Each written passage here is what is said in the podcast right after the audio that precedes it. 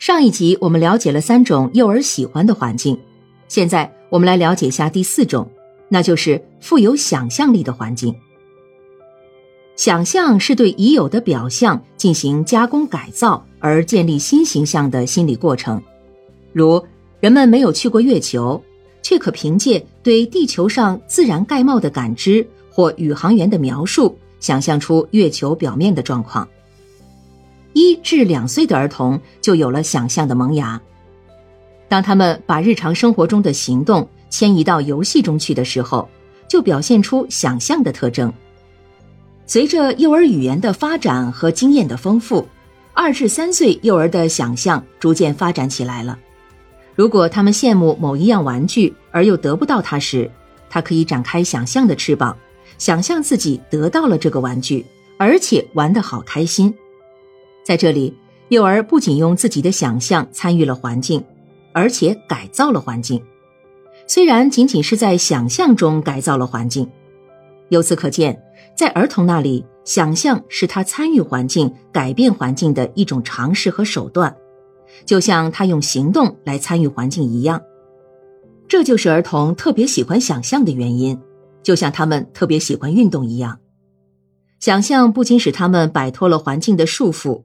发展了他们的思维，并且想象还可以给他们体验到成功的喜悦，因此幼儿喜爱富于想象力的环境。幼儿园的环境创设应当特别注意到这点。当想象发展为一种联想时，就转化为一种解决实际问题的能力。比如，小孩掉进大水缸里，司马迁就提出了砸缸救人的方案。他把两件事情联系起来了：没有水，小伙伴就不会被淹死；而砸了缸，水就会流走。因此，幼儿想象的范围越广，参与实践活动的范围越大，参与实践活动的能力也就越强。这一点正是幼儿园利用环境进行教育的有利条件。因此，在幼儿园的环境创设中，应充分注意想象因素的设计。在教育过程中，充分利用这些想象因素，注重想象能力的培养。第五种是具有自然色彩的环境。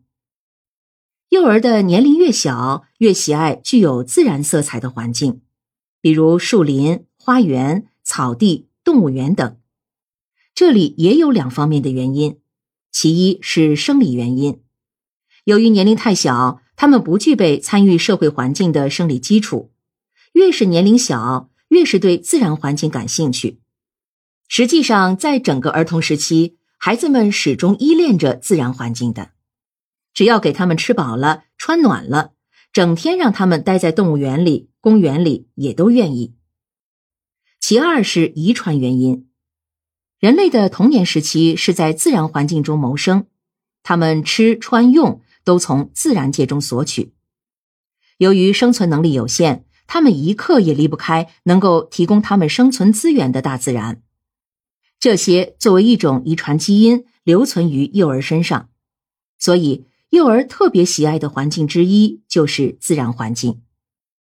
因此，幼儿园环境的创设中特别要注重挖掘空间的潜力，充分利用幼儿园中多余的空闲的角落和场地，利用自然界所提供的沙、水、石、泥。动植物等，构建各种水坑、沙坑、泥坑、饲养角、植物角等，让幼儿能在自然的环境中利用自然的材料进行活动。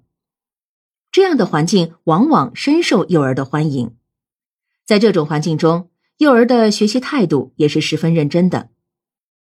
对于一些空间场地特别紧张的幼儿园来说，就应当充分利用幼儿园外部的自然环境。来对幼儿进行教育，比如定期到附近的公园中去，及时按季节组织一些春游和秋游活动，或者购置一些录像机、放映机，多放映一些动物世界、植物世界影片，以满足幼儿这方面的需要。